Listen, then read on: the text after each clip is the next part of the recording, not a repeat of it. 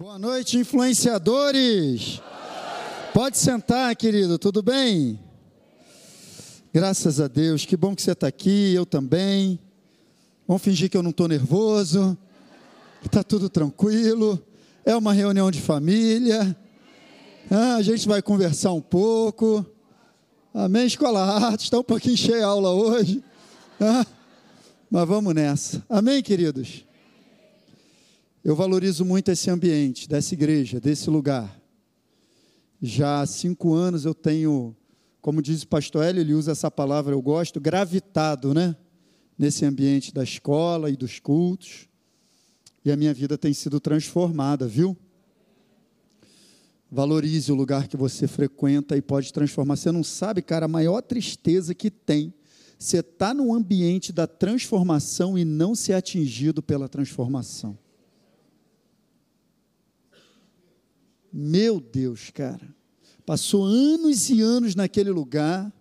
Pessoas chegaram depois de você, sentaram do teu lado, foram transformadas e você no mesmo lugar porque o coração não abriu.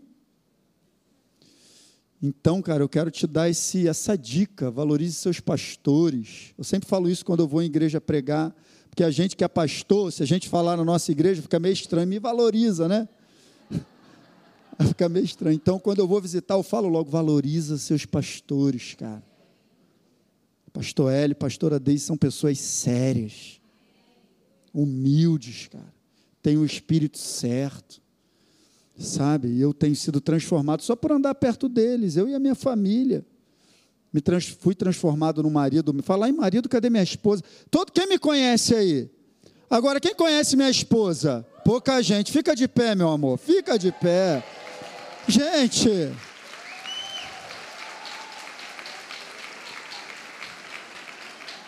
essa mulher é a coluna da minha casa, gente.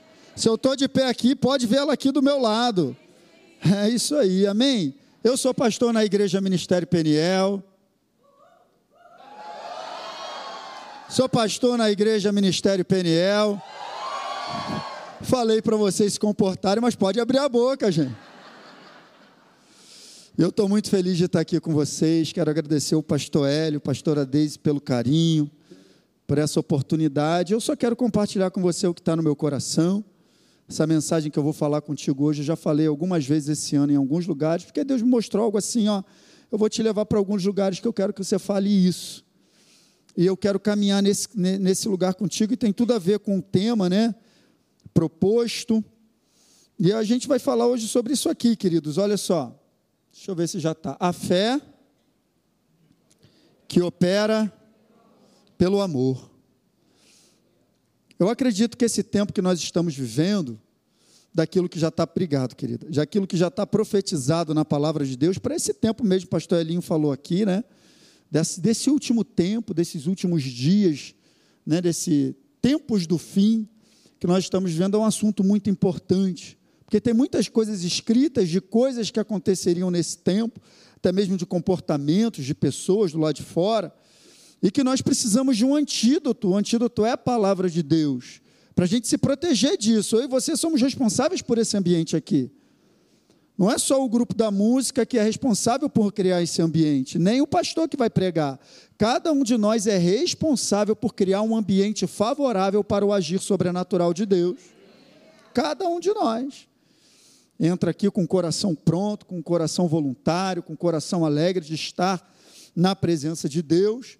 Eu quero falar um pouquinho com você sobre isso, porque esse tema fé inabalável é muito propício para esse tempo. Porque só ficaremos de pé através dessa fé aí. É essa fé inabalável. Uma fé que não olha para o lado de fora porque do lado de fora não tem nada para a gente poder se firmar. Pelo contrário, é movimentando as situações do lado de fora que o inferno tenta abalar a nossa fé. Mas a gente permanece firme com aquilo que a gente tem do lado de dentro. Essa fundamentação. Porque as circunstâncias não vão alterar a nossa fé, mas a nossa fé podem alterar as circunstâncias do lado de fora. Agora, a gente precisa aprender algumas coisas também, porque existe uma parte que é de Deus e ele está sempre pronto. Eu tenho falado lá na igreja. Gente, o céu está sempre pronto. O céu não tem esse negócio de vou esperar um minutinho. Já, já parou para pensar nisso? Olha só que eu vou conversar contigo. Você parar aqui, de repente você está no momento do teu dia, você para, gente, vamos fazer uma oração aqui? Você ora na certeza que Deus está ouvindo, sim ou não? Sim. O céu está sempre pronto, cara. Não tem uma torneira de abre e fecha, liga, desliga. O céu está sempre aberto, o céu está sempre pronto. Agora e nós? Estamos prontos? Porque tem uma parte que é nossa também. Então vamos ler esse texto. Quero passar com você, eu vou ler ele em três versões, porque é bem legal. Lá em Gálatas capítulo 5, no verso 6, o apóstolo Paulo está dizendo isso aí, ó. Porque em Cristo Jesus, ou seja, já está falando da nossa realidade, da nossa realidade atual. Quando você olhar assim, Cristo Jesus, ou quando você olhar Cristo, você não pode pensar só numa pessoa, você tem que pensar numa obra que foi feita. Porque Cristo não é o sobrenome de Jesus, Cristo é o que ele é, ungido, enviado para uma missão, e ele cumpriu essa missão. E a nossa realidade mudou. Não é só a história da humanidade que se divide em antes e depois de Cristo, a história da nossa vida também. De maneira muito mais própria. Nossa vida está dividida em antes e depois dele, de conhecer a Jesus. Então, nele, nesse lugar, nessa realidade da igreja, não há nem a circuncisão, nem incircuncisão tem valor algum, mas o que, gente? A fé que atua pelo amor.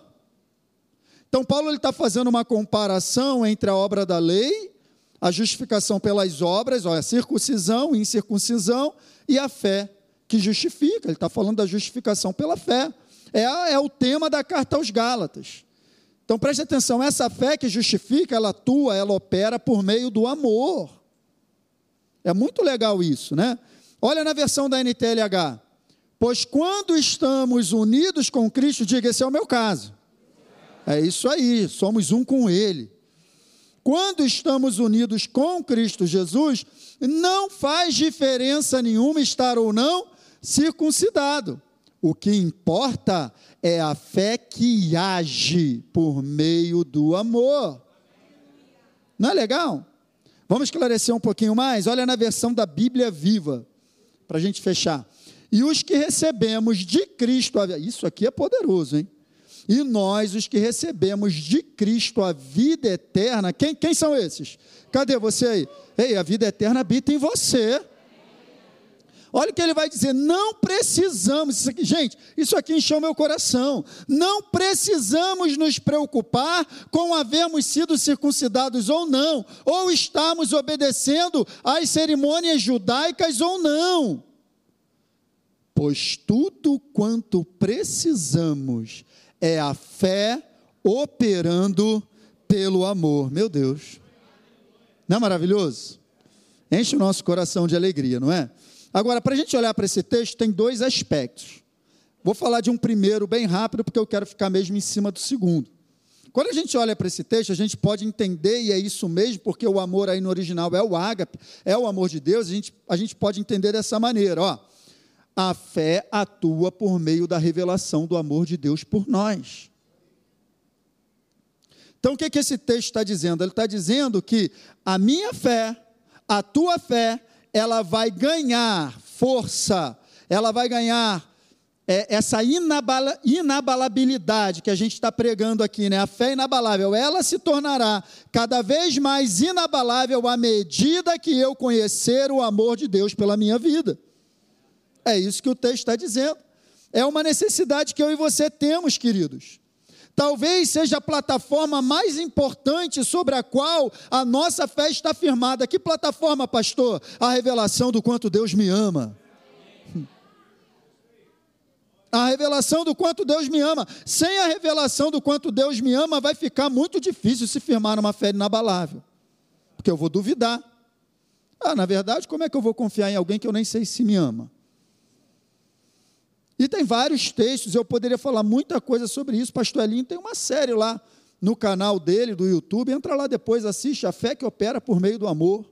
É de 2013, essa série. De vez em quando eu assisto, porque é boa. Falando exatamente de toda essa fundamentação da revelação do amor de Deus por nós. É importantíssimo. E a igreja ainda está devendo isso, ainda está em débito nisso. Por quê? Porque o inferno está trabalhando contra isso Porque ele sabe que a hora que você recebe essa revelação, acabou, cara, você vira uma potência. Então ele vai trabalhar contrário a isso. Quem está entendendo? Então deixa eu botar essa frase para você. Ó. A fé inabalável opera através da revelação do amor incondicional de Deus por nós. É isso, você precisa entender que Ele te ama e te ama incondicionalmente. Porque é muito fácil a gente saber que Ele ama meu irmão do meu lado. Você sai daqui agora e você vai no pior lugar pregar para a pior pessoa, para o pior assassino, você fala para ela: não, Deus te ama. Mas eu fiz isso, eu fiz aquilo, não, mas Ele te ama. Não, mas, mas Jesus morreu por você. Mas quando é comigo, quando é para eu lembrar que Ele morreu por mim, que Ele me ama, parece que o negócio fica mais difícil. Porque o inferno, ele joga uma baita de uma lupa de aumento nas minhas falhas para eu entender que eu tenho que melhorar muito para agradar a Deus. É uma cilada, porque na verdade ele já se agradou de mim. Interessante Isaías 53 falar assim, ó, foi do agrado do Senhor moê-lo. Agradou a Deus moer Jesus, meu Deus. Por quê? Depois explica, porque ele verá a recompensa do seu trabalho e ficará satisfeito. Eu e você somos a recompensa. A minha e a tua vida. Quem está entendendo isso? Se você não crescer nessa revelação, cara, não vai dar. Lá, e, e, e aí, como é que eu cresço na revelação do amor de Deus? Meditando na única fonte segura para você receber revelação do amor de Deus por você. Qual é? A palavra. Leia as cartas do apóstolo João. Lê hoje, lê amanhã, lê de novo, lê de novo, lê de novo, lê de novo. Você vai receber muita revelação do quanto Deus te ama. Quem está entendendo isso? Vai receber. O problema é que a gente medita nas circunstâncias, e é isso que o inferno faz. Ele vai tentar fazer com que nós duvidemos do amor de Deus por nós, fazendo a gente olhar para o lado de fora. Deus não te ama porque você está passando por isso. Deus não te ama porque você está passando por aquilo. Mas é, é, o amor de Deus por mim não está baseado em nada que está do lado de fora, gente. Está baseado no que ele escreveu ao meu respeito. É para cá que eu tenho que olhar. Então, quanto mais eu conheço, é o que está lá em 1 João 4,16. E assim, conhecemos o amor e cremos no amor que Deus tem por nós. Antes de crer, eu preciso conhecer. Hã? Confiança não vem de relacionamento? Sim ou não? Você, ou você confia em quem você não conhece? Não dá, né? Então a gente vai ganhando intimidade, a gente vai ganhando confiança. Com Deus é da mesma maneira. Você precisa se dedicar a conhecer e conhecer o quanto Deus te ama e a tua fé se tornará inabalável nessa mesma proporção. Não tem como duvidar de um Deus de amor. É exatamente isso. Ela só pode, porque ele é amor, né? João lá ele fala sobre isso. A fé, queridos, ela só pode ser inabalável justamente porque o caráter dele é inabalável. O caráter imutável e inabalável de Deus é a segurança e a base para uma fé inabalável. Podemos confiar no que ele é porque ele não muda. Ele não muda, ele é amor. É o caráter dele, é como ele se manifesta. E a nossa fé tem que estar baseada nisso. É isso que esse texto está dizendo. Ela vai atuar por meio do amor. A fé, ela vai. Não está dizendo que a fé vem por meio do amor. Você está entendendo isso? Ela opera, hein? Então, esse ambiente da revelação do amor de Deus pela minha vida é potencializa o operar da fé. É isso. Quem está entendendo? Quanto mais, quanto mais eu sei que Deus me ama, mais a minha fé se torna inabalável. Então, cara, não deixe o inferno enganar você e fazer você olhar para os seus erros, porque é isso que ele faz. Ou você olhar para os seus erros do passado, para as suas dificuldades, para as suas falhas, para aquilo que falta, e você chegar à conclusão, por aquilo que você está vendo, sentindo e ouvindo, que não é a palavra, que Deus não te ama tanto assim. Isso é religião. O que é religião, gente? É o homem tentando fazer alguma coisa para agradar a Deus. Em que aspecto, pastor? No aspecto, pra, na verdade, não para agradar a Deus. Religião é o homem tentando fazer alguma coisa para Deus se agradar dele. Não tem isso. Tudo que a gente faz para Deus não é para Ele se agradar de mim, é uma resposta porque Ele já se agradou de mim. Isso é relacionamento. Essa é a diferença. Religião, eu estou fazendo alguma coisa porque Deus vai gostar mais de mim. Se eu orar mais, Deus vai gostar mais de mim. Se eu vou merecer mais. Se eu ler mais a Bíblia, eu vou merecer mais de Deus. Isso é religião. Interessante que é a mesma disciplina espiritual, oração e leitura da palavra, mas com o coração, cara, eu faço isso porque ele já me amou e eu não posso sair de perto dele. Aí é relacionamento. Aí muda tudo. O que, que o religioso faz? Ele vai para ele vai para a praia, ele vai para o cinema, ele vai para tudo que é lugar, ele vai para o trabalho, ele vai para tudo que é lugar e ele vai para a igreja. É tudo que ele faz, é mais um programa, é mais um evento, é mais um a fazer na agenda dele. Domingo tem culto, tem que ir lá. Não, tem que ir lá, senão o pastor vai me ligar, o meu líder de conexão vai me ligar e tal. Vamos procurar. O cristão não. Aquele que se relaciona com Deus, ele está na praia, ele está com Deus. Ele está no trabalho, ele está com Deus. Ah, ele está no cinema, ele está com Deus.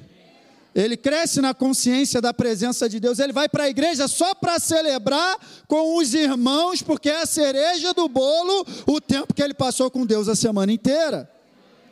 Isso é cristianismo. Fomos feitos para andar com Ele, amém? Então vamos nessa. Qual é o segundo aspecto? Você já entendeu que você precisa entender o quanto Deus te ama para que a tua fé se torne cada vez mais inabalável? Vamos para o segundo ponto? A gente também tem que olhar para esse texto com esse cuidado, porque é disso mesmo que o apóstolo Paulo está falando na carta aos Gálatas. Porque o amor de Deus, a fé inabalável, a fé ela também opera na proporção que eu entendo o quanto Deus me ama, e não esse amor somente fluindo em mim, mas também através de mim em relação ao meu próximo. Essa é a segunda realidade desse texto. A fé que opera por meio do amor é a fé que opera num ambiente onde a gente consegue amar uns aos outros. Isso é equilíbrio, gente. Eu não posso jogar só para cima meu relacionamento, porque tem diversos textos diversos textos na palavra de Deus, mostrando que o meu relacionamento com meu irmão interfere, impacta no meu relacionamento com Deus. A ponto de João, o apóstolo do amor, dizer assim: ó, quem diz que ama a Deus, mas odeia seu irmão, é mentiroso. Ele está dizendo isso, interfere ou não interfere? Então, o amor de Deus é incondicional, mas o relacionamento é condicional. Tem muita coisa que a gente precisa fazer. O que, que a gente precisa entender? Eu era uma velha criatura, tinha a natureza do pecado, estava morto, não podia fazer nada, mas uma vez que eu tenho a natureza de Deus, recebi a vida eterna, o Espírito Santo habita em mim, eu tenho a palavra, tem muita coisa que eu preciso fazer agora. Porque agora eu estou vivo. E vivo faz alguma coisa. Quem está entendendo? Não estou mais morto. Ah, deixa a vida me levar. Não. Quem está entendendo? Na mesma proporção que eu preciso crescer no entendimento revelado do quanto Deus me ama, eu preciso também entender que o amor de Deus opera em mim e através de mim. Em mim e através de mim. Não tem como separar essas duas coisas. O amor de Deus pela minha vida e o meu amor em relação ao meu próximo, o meu andar em amor favorece a operosidade da fé também. Foi Jesus que juntou essas duas coisas. Não foi o pastor Luiz. Ele juntou duas coisas que estavam escritas em pontos distintos, ele juntou numa só. Qual é o grande mandamento? Amar a Deus sobre todas as coisas e ele juntou, não dá para separar. Uma coisa é como, sabe, se dependesse da outra, interferisse na outra. Ele botou junto. Então preste atenção nessa segunda frase. A ausência de um ambiente de amor mútuo abala a operosidade da fé. E é em cima desse ponto que eu quero conversar com você. Porque quando eu entendo, sabe, gente, o quanto Deus me ama, aí eu vou entender lá como está em Romanos 5, 5 na parte B, que o amor dele, esse amor com que ele me ama, já foi derramado também no meu coração. Para quê? Para quê? Para quê? Para que eu transborde. E esse ambiente de amor é, favorece a fé inabalável. o mesmo Espírito que nos revela o quanto Deus nos ama, nos capacita a fluir nesse amor através de nós para o próximo. O mesmo Espírito que revela o amor de Deus pela minha vida, ele me capacita a amar como ele me amou. Quem está entendendo isso? E é, exatamente por, e é exatamente por isso que eu estou tratando desse assunto nesse tempo, porque a carta aos Gálatas, onde Paulo dá essa declaração da fé que opera pelo amor, ela trata disso. Inclusive, um pouquinho mais à frente, no mesmo capítulo 5, nos versos 13 ao 15, está escrito assim: ó, Porque vós, irmãos, fostes chamados à liberdade. Porém, não useis da liberdade para dar ocasião à carne, sede antes servos uns dos outros pelo amor. É desse assunto que ele está tratando. Porque toda lei se cumpre em um só preceito, está no verso 14: a saber, amarás a teu próximo como a ti mesmo. Aí ele fecha o verso 15, fecha não, né? Mas eu parei aqui no verso 15 assim: Se vós, porém, vos mordeis e devorais uns aos outros, vede que não sejais mutuamente destruídos.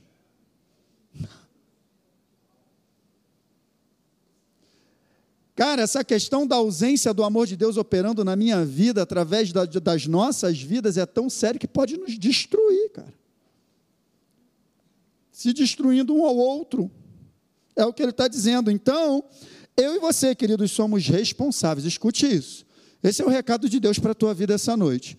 Eu e você somos responsáveis por preservar um ambiente de amor aonde a fé opera livremente. Cada um de nós. Era assim que a igreja primitiva se movia. Era nesse ambiente que milagres e sinais aconteciam. E todos os dias o Espírito Santo acrescentava. A fé inabalável que influencia. Afinal de contas, nós estamos num, numa conferência de influenciadores. Quero ler contigo, Atos capítulo 2, verso 42 ao 47. Não vou botar aqui, não, está aqui. Vai anotando, depois você lê em casa. Ó. Olha o ambiente, olha o ambiente da igreja primitiva, vai pegando. E perseveravam na doutrina dos apóstolos. Palavra em alta. E na comunhão, hã? no partir do pão e nas orações. Era esse ambiente. Em cada alma havia temor. Olha o ambiente. Olha o ambiente que era gerado. Em cada alma havia temor, e muitos prodígios e sinais eram feitos por intermédio dos apóstolos, nesse ambiente. Todos os que creram estavam juntos e tinham tudo em comum.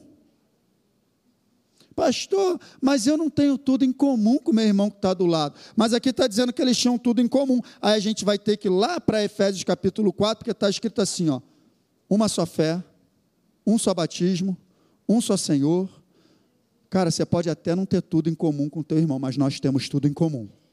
Nós temos Cristo em comum, cara. O laço que nos une deve ser muito mais forte do que a, a diferença que nos separa, gente. Fomos unidos no mesmo sangue.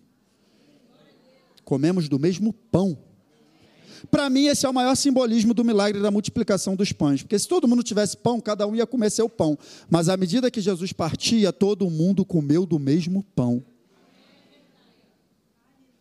Nós temos comido do mesmo pão, cara. Temos tudo em comum.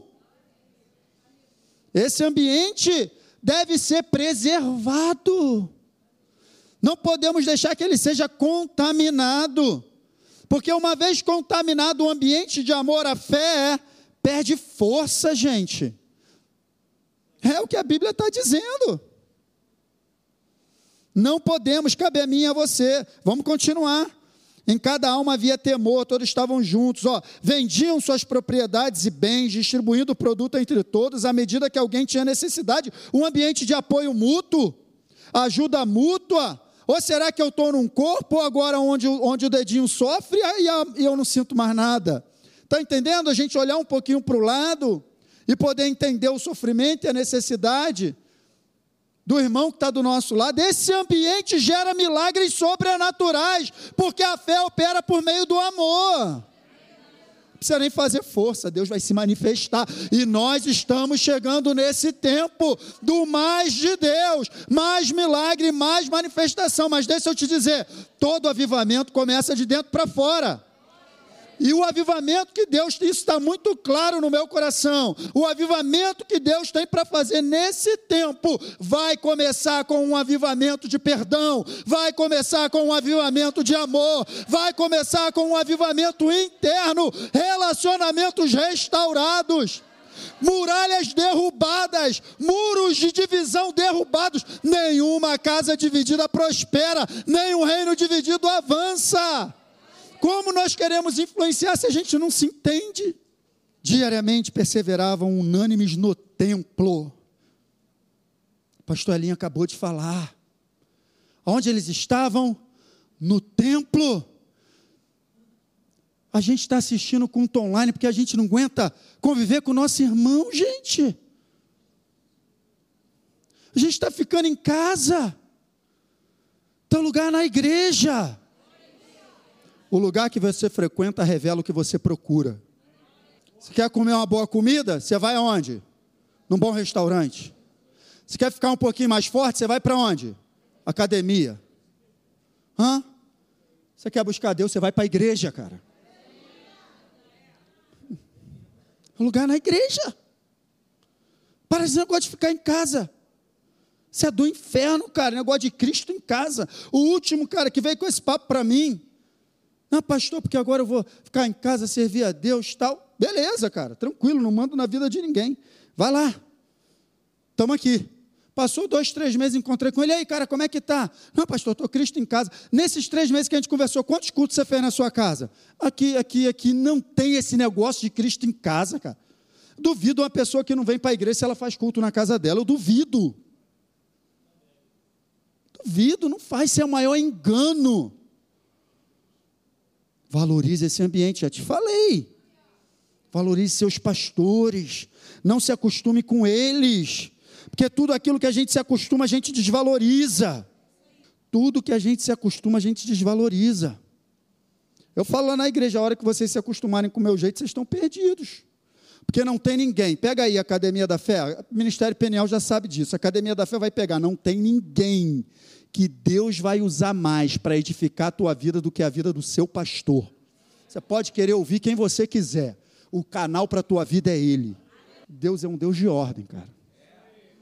Porque sabe por que, que é Ele? Porque Ele é bom, Ele é bonito. Não, porque é Ele que vai responder pela tua vida. Não é isso que está escrito lá? Submetei aos seus líderes, porque eles velam por você como alguém que tem que prestar conta. Hum? Como alguém que tem que prestar conta é até mais do que forte, é bíblico. É, gente, está na Bíblia. E a gente está num tempo que pastor não tem mais valor. Aí não dá, gente. Aí, aí o inferno vai ganhar. Ele vai ganhar. Não vai não, não vai ganhar não. Não vou dar essa declaração, não vai ganhar nada. Ele já perdeu. É, ele é perdedor, nós somos mais que vencedores. Então faziam as refeições, tomavam um cafezinho, comiam um pão, singeleza de coração, verso 47. Louvando a Deus e contando com a simpatia de todo o povo. Se isso não é influência, eu não sei o que, que é. Eles louvavam a Deus, estavam sempre juntos e caíam na simpatia de todo mundo que olhava para eles. A igreja primitiva tinha um tipo de comportamento que influenciava. Quem olhava do lado de fora, eu quero fazer parte disso. E aí completa, e todos os dias acrescentava-lhes o Senhor os que iam sendo salvos. Quem está entendendo isso, gente? Nós produzimos o ambiente, Deus conta comigo e contigo. Acho que é isso que eu botei. É, 47 estava aqui. É enquanto isso, eu frisei ali, enquanto isso, enquanto a gente fazia nossa, enquanto a gente faz a nossa parte, Deus faz a parte dele. Enquanto a gente preserva um ambiente de amor, de como. Viram? Lembra de tudo que estava escrito lá? Doutrina dos apóstolos, palavra em alta, comunhão, partir do pão, temor em alta. Olha tudo que tinha naquele ambiente. E Deus acrescentava. Então é isso aí, estou salvando. Esse ambiente de amor fluindo em nós e através de nós promove resultados de fé sobrenaturais e influenciam a todos que nos observam. É isso que vai acontecer. As pessoas vão olhar do lado de fora, eu quero fazer parte disso. E por causa disso, o inferno ele vai fazer de tudo para contaminar esse ambiente. Ele faz isso, como eu já falei, querendo distorcer o caráter de Deus para mim e para você, para que a revelação do amor de Deus pela minha vida fique bem baixa. Quanto menos você sabe que Deus te ama, para o inferno, melhor. Assim como também, quanto mais ofensa, intriga, divisão na igreja, para ele está liderando. Ele vai bater nessas, nesse, ele vai bater nesses dois lados na mesma proporção. Ele não quer que você saiba que Deus te ama, ele não quer que você ande em amor com seu irmão. Ele não quer que você saiba que Deus te ama e ele não quer que você ande em amor com seu irmão. Ele vai bater nesses dois lados, porque ele sabe que a hora que esses lados estão alinhados, acabou, ninguém segura. Vai segurar? Não segurou? Até hoje. Não vai segurar não vai segurar. E nós somos esses, cara, que vamos permanecer até o final. Hum. Ele faz isso movimentando circunstâncias do lado de fora, para chamar a nossa atenção. Presta atenção. abrir os olhos da fé é olhar para aquilo que não dá para ver. Hebreus 11:1 diz que a fé é a certeza do que não se vê. Segundo aos Coríntios 4:18 diz que as coisas que, que se veem são temporais, as que não se veem são eternas. Então, as coisas que não se veem são eternas, então a fé é a certeza de coisas eternas. A fé tem uma âncora no eterno, a dúvida tem uma âncora no visível e passageiro. Para onde a gente está olhando? Então o inferno ele vai querer movimentar do lado de fora. Eu não vou chegar à conclusão que Deus me ama olhando para o lado de fora. E eu também não vou ficar olhar para o lado de fora, chegar à conclusão que eu tenho que amar meu irmão. Eu tenho que olhar para dentro.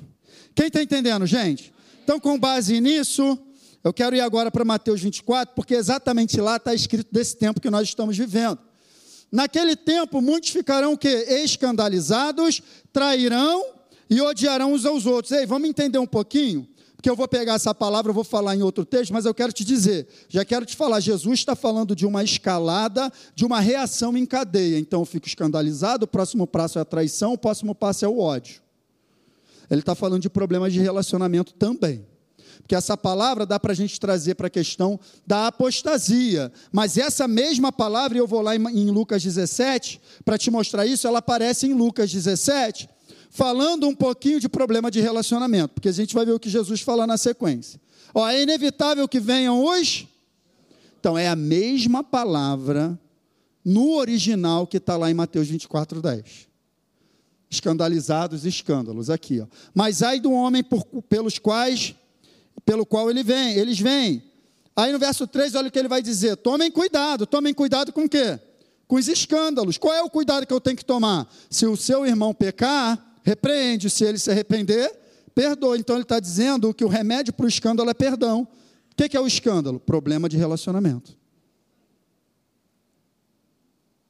É isso mesmo que ele está falando, ele vai continuar mais para frente. Se pecar contra você, sete vezes ao dia, e sete vezes voltar a você e disser estou arrependido, faz o quê? Perdoa-lhe. Ele está dando já o remédio. Vamos continuar avançando, gente, que eu quero construir um pensamento contigo. Então, em Lucas 17, Jesus está falando que seria inevitável que os escândalos viessem, ou seja, essa palavra dá uma ideia também de ofensa, sabe? Então eu fico ofendido, eu acabo traindo até chegar no campo do ódio. É essa escalada, essa reação em cadeia. Eu vou voltar para Mateus 24.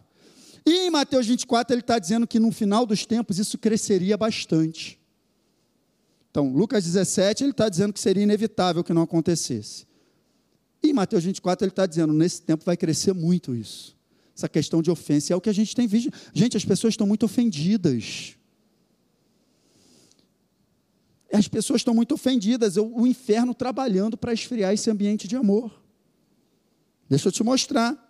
Por que, que vai aumentar? Porque lá em Timóteo também está escrito do tipo de gente que teria nesse tempo.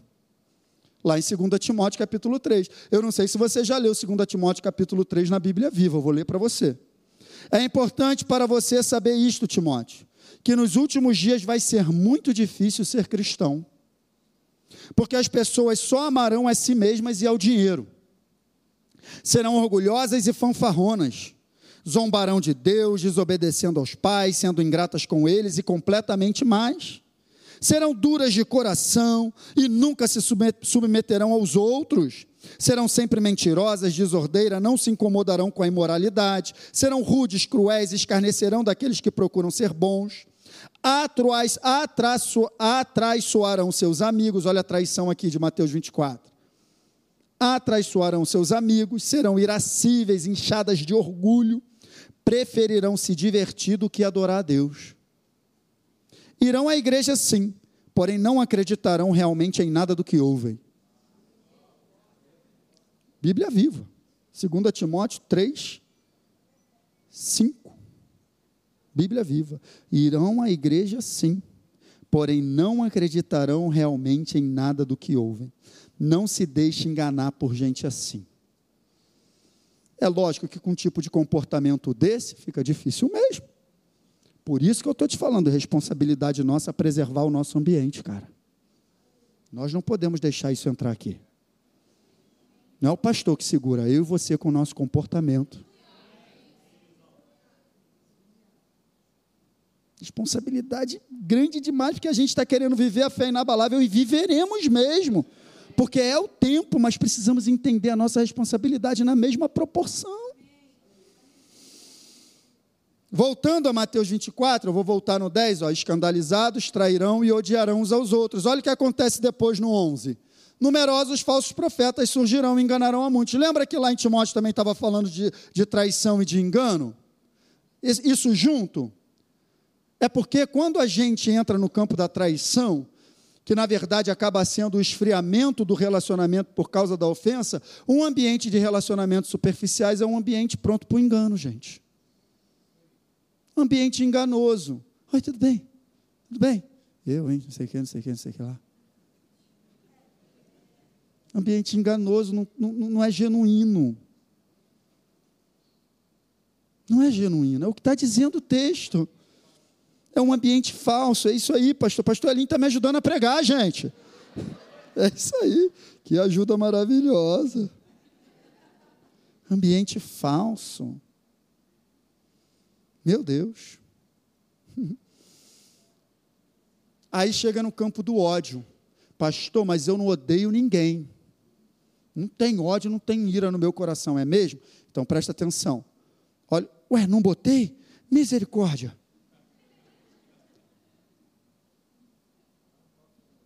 Não, não é isso mesmo aqui. Ausência, tá, tá, me dá um minuto aí, gente. Eu sou novo aqui. Eu sou novo aqui. Olha o amor, hein? Não botei não, mas vou te falar, presta atenção. O ódio, muitas vezes ele é caracterizado por um sentimento de ira, mas ele, ele pode ser camuflado pela indiferença.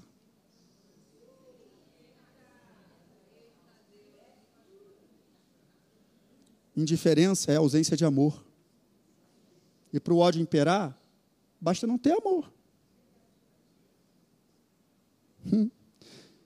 E, a, e aí, depois desse ambiente enganoso, esse ambiente de relacionamentos frágeis, esse ambiente de relacionamentos superficiais, aonde eu levanto a mão para adorar a Deus, mas não consigo levantar a mão para abraçar o meu irmão do lado, sabe? Mas isso não acontece aqui nem lá em Peniel, é outras igrejas por aí que eu sei.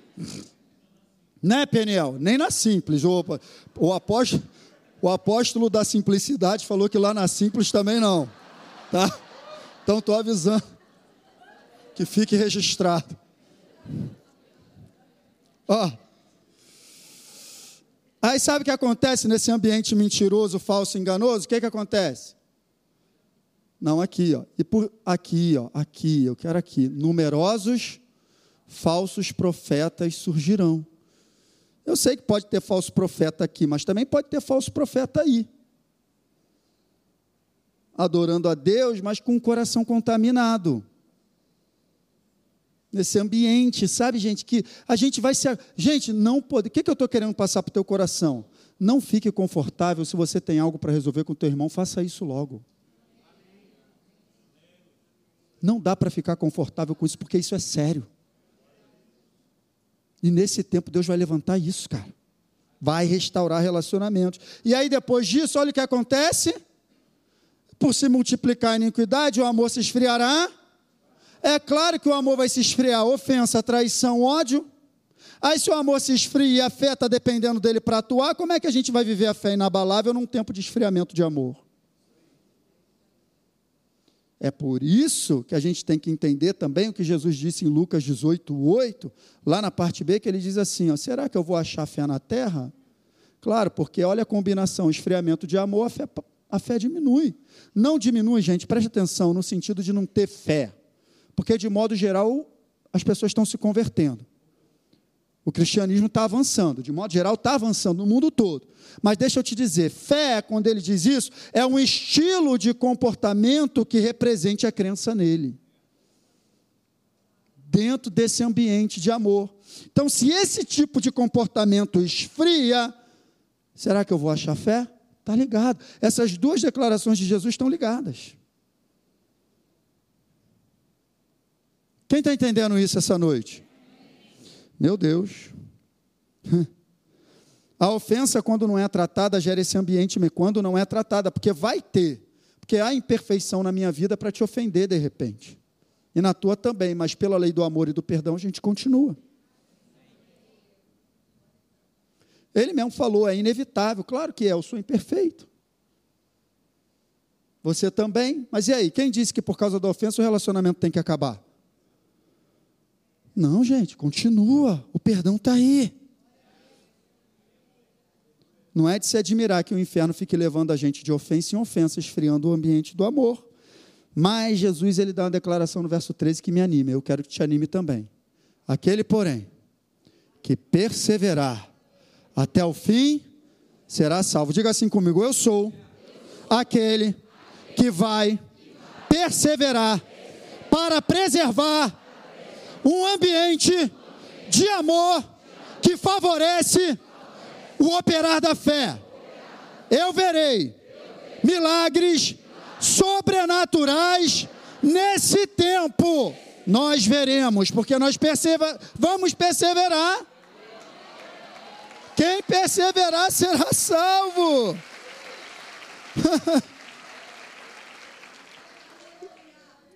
Olha essa frase aqui, ó. Uma fé inabalável opera em um ambiente de relacionamentos inabaláveis.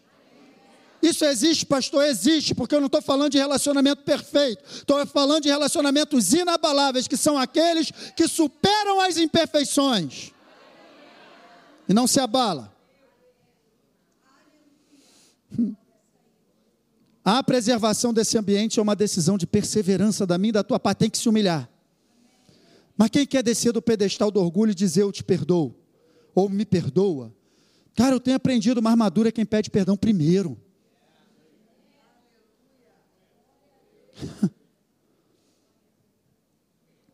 o nosso padrão não é o padrão do mundo, gente. Segundo aos Coríntios, capítulo 10, verso 3 diz: "Embora sejamos homens, não lutamos como homens." Ou seja, o padrão da igreja, vivamos como homens, não lutamos segundo os padrões humanos. Ou seja, esse homem natural, sabe, que ele é um homem reativo. Bateu, levou, pisou, toma. Empurrar, empurro. Não é o nosso padrão. Não é o padrão da igreja de lidar com o problema do relacionamento à ofensa. Não é o nosso padrão, o nosso padrão está aqui. 2 Timóteo capítulo 2, verso 24, ao servo do Senhor, não convém brigar, mas sim ser amável para com todos, apto para ensinar e paciente. Presta atenção, está falando de questões de ofensa. Deve corrigir com mansidão os que se lhe opõem, na esperança de que Deus lhes conceda o arrependimento, levando-os ao conhecimento da verdade. Olha no verso 26, para que assim voltem à sobriedade e escapem da armadilha do diabo que os aprisionou para fazerem a sua vontade. Presta atenção, a ofensa é uma armadilha do inferno que visa prender os filhos de Deus em fortalezas de amargura que esfriam a comunhão e o amor entre os irmãos. É uma arma que ele está usando para te prender. Estou ofendido, então você já está preso. Não resolveu? Está preso. Tem que resolver. Tem que resolver. Da onde você tirou essa ideia de fortaleza, pastor? De Provérbios, capítulo 18, verso 19, que diz que um irmão ofendido resiste mais do que uma fortaleza. E as rixas são como as trancas das portas de um castelo. É prisão ou não é? Provérbios 18, 19. Esse ambiente não favorece a fé inabalável. Nesse ambiente, a fé já está sendo minada. Preste atenção: tentar operar em uma fé inabalável sem resolver questões de relacionamento é construir um edifício sob escombros. Tem como eu estar tentando operar em fé, receber uma cura, sabe, receber um milagre. Gente, e eu estou com um problema de relacionamento do lado, eu não resolvo. Estou construindo sobre um escombro. É necessário limpar, vamos limpar. Primeira coisa que você faz, chega num terreno, tem entulho, você começa a construir em cima do entulho. Tira o entulho. Joga isso fora. Isso não faz mais parte da tua vida. Resolva hoje, cara. Se tem questões. Ei, deixa eu te dizer, eu não vou te chamar aqui no final para orar por você, para você perdoar, não. Você tem que tomar uma atitude. Perdoa ontem. Larga isso. Larga. Uma vez eu assistindo o John Bevere falando né, sobre essa questão de ofensa, ele estava falando né, de como que eles caçam macaco na África. Não sei se vocês já ouviram isso. Mas eles botam, cara, eu vou te contar isso porque veio aqui, não está programado. Deixa eu te dizer. Sabe como que eles fazem? Eles botam uma gaiolinha com uma banana dentro. Essa gaiolinha, as, as grades, né? As grades dela são fininhas, sabe? Que ele não consegue entrar, mas ele consegue enfiar a mão para segurar a banana. Só que depois que ele enfia o braço dele ali, ele pega a banana, ele não consegue tirar a banana. Porque a banana, o braço dele passa, mas a banana não passa. Está entendendo? E ele fica ali. E quando ele está ali tentando tirar a banana, vem o caçador com um pedaço de pau e tum na cabeça dele. E pega ele. Interessante é que tem uma fila daquele negócio ali e os macaquinhos já estão vendo os companheiros dele morrer, tá vendo um caçador vir na direção dele com um pedaço de pau e ele está assim, ó. Mas não larga, é só largar a banana. Larga essa ofensa, senão ela te mata, cara. Você está segurando um negócio que vai te matar? Larga isso hoje. Larga isso. Larga. Não, não, não tem. Ah, mas no meu caso, não tem no meu caso. Ah, mas pastor, você não sabe, não quero nem saber. Solta a banana. Pastor, é farofa, é, é banana. Meu pastor Ronald mandou beber água. Ele fez assim para mim: cuida de mim, né, meu irmão? Pastor Ronald trabalha comigo lá na igreja. Falou: bebe água. Eu, eu esqueço de beber água.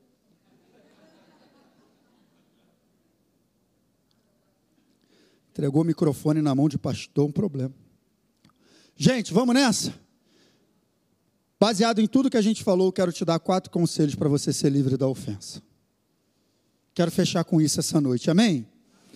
Então vamos lá. Primeiro, diminua consideravelmente as expectativas em relação às pessoas.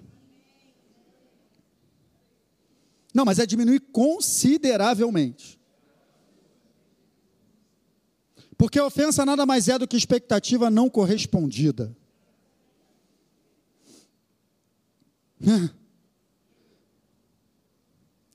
Nada mais é do que isso. Exemplo, vou te dar um exemplo para você entender. Digamos que amanhã é teu aniversário. Tem alguém aqui que faz aniversário amanhã?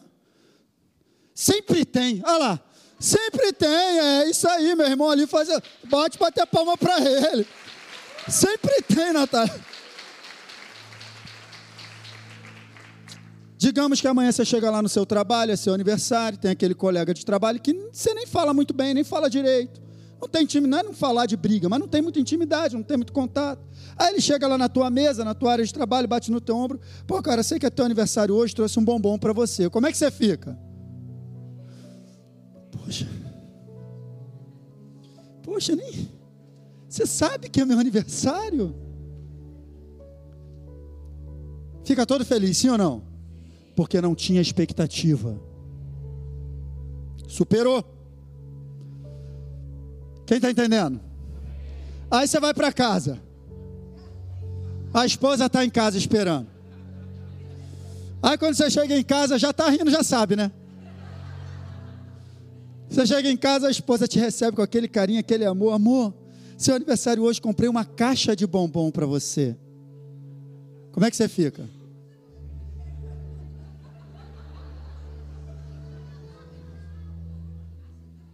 Peraí, peraí. Quem fez mais por você? O amigo ou a esposa? Ele te deu um bombom. Ela te deu o quê? Então o problema não é o que fazem, é o que você espera.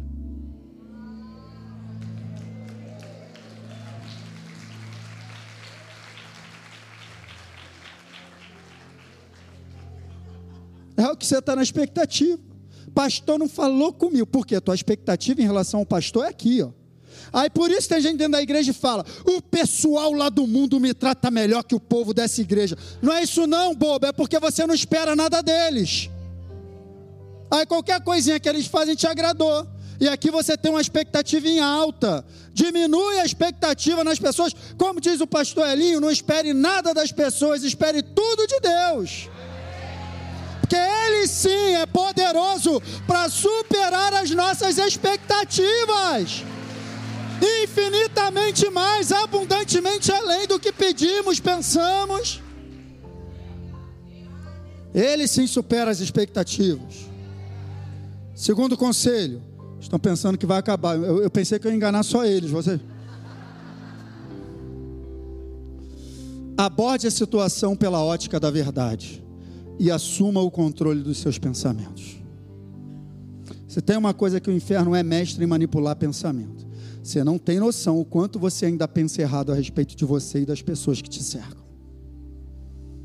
Porque quando acontece um problema, ele já começa a botar, tá vendo?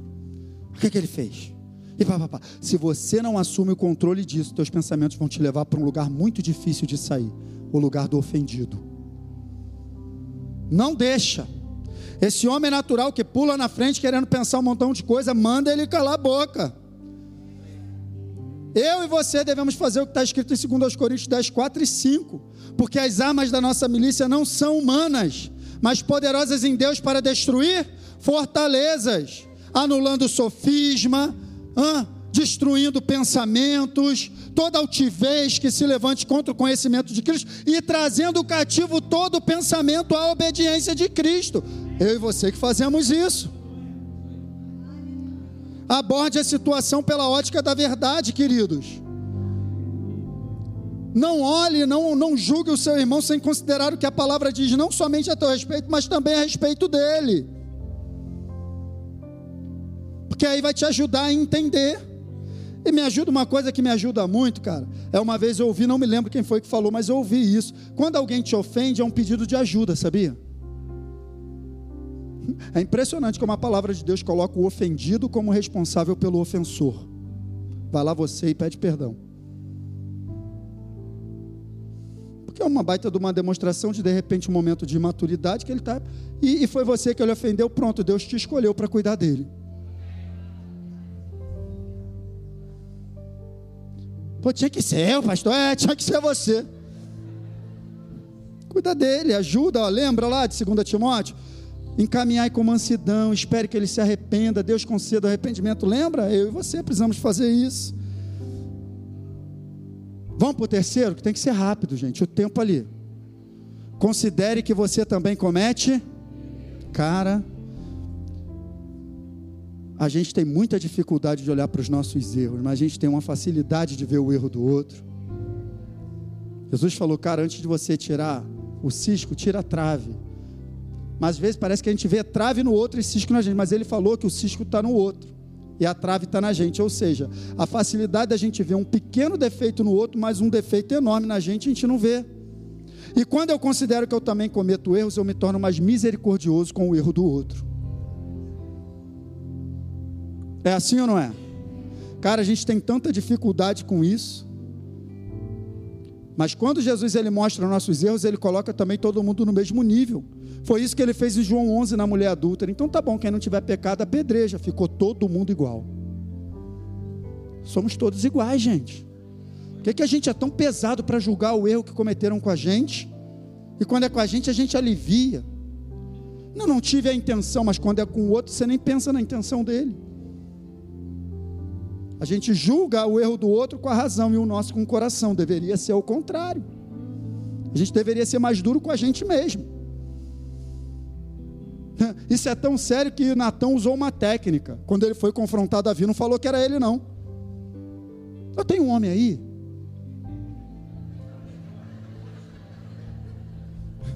Que fez isso, isso, papapá, papapá.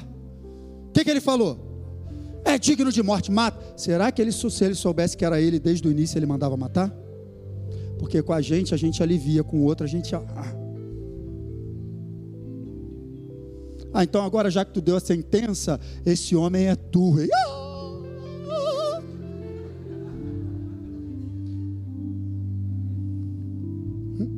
Porque é isso, gente.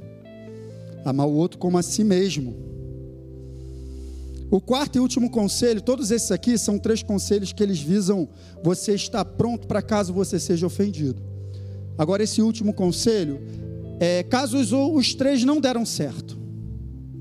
Pastor, eu esperei, me frustrei, criei expectativa, acabei me deixando levar pelos pensamentos errados.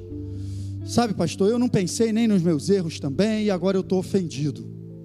O que, é que eu faço? O quarto conselho não falha quem está curioso?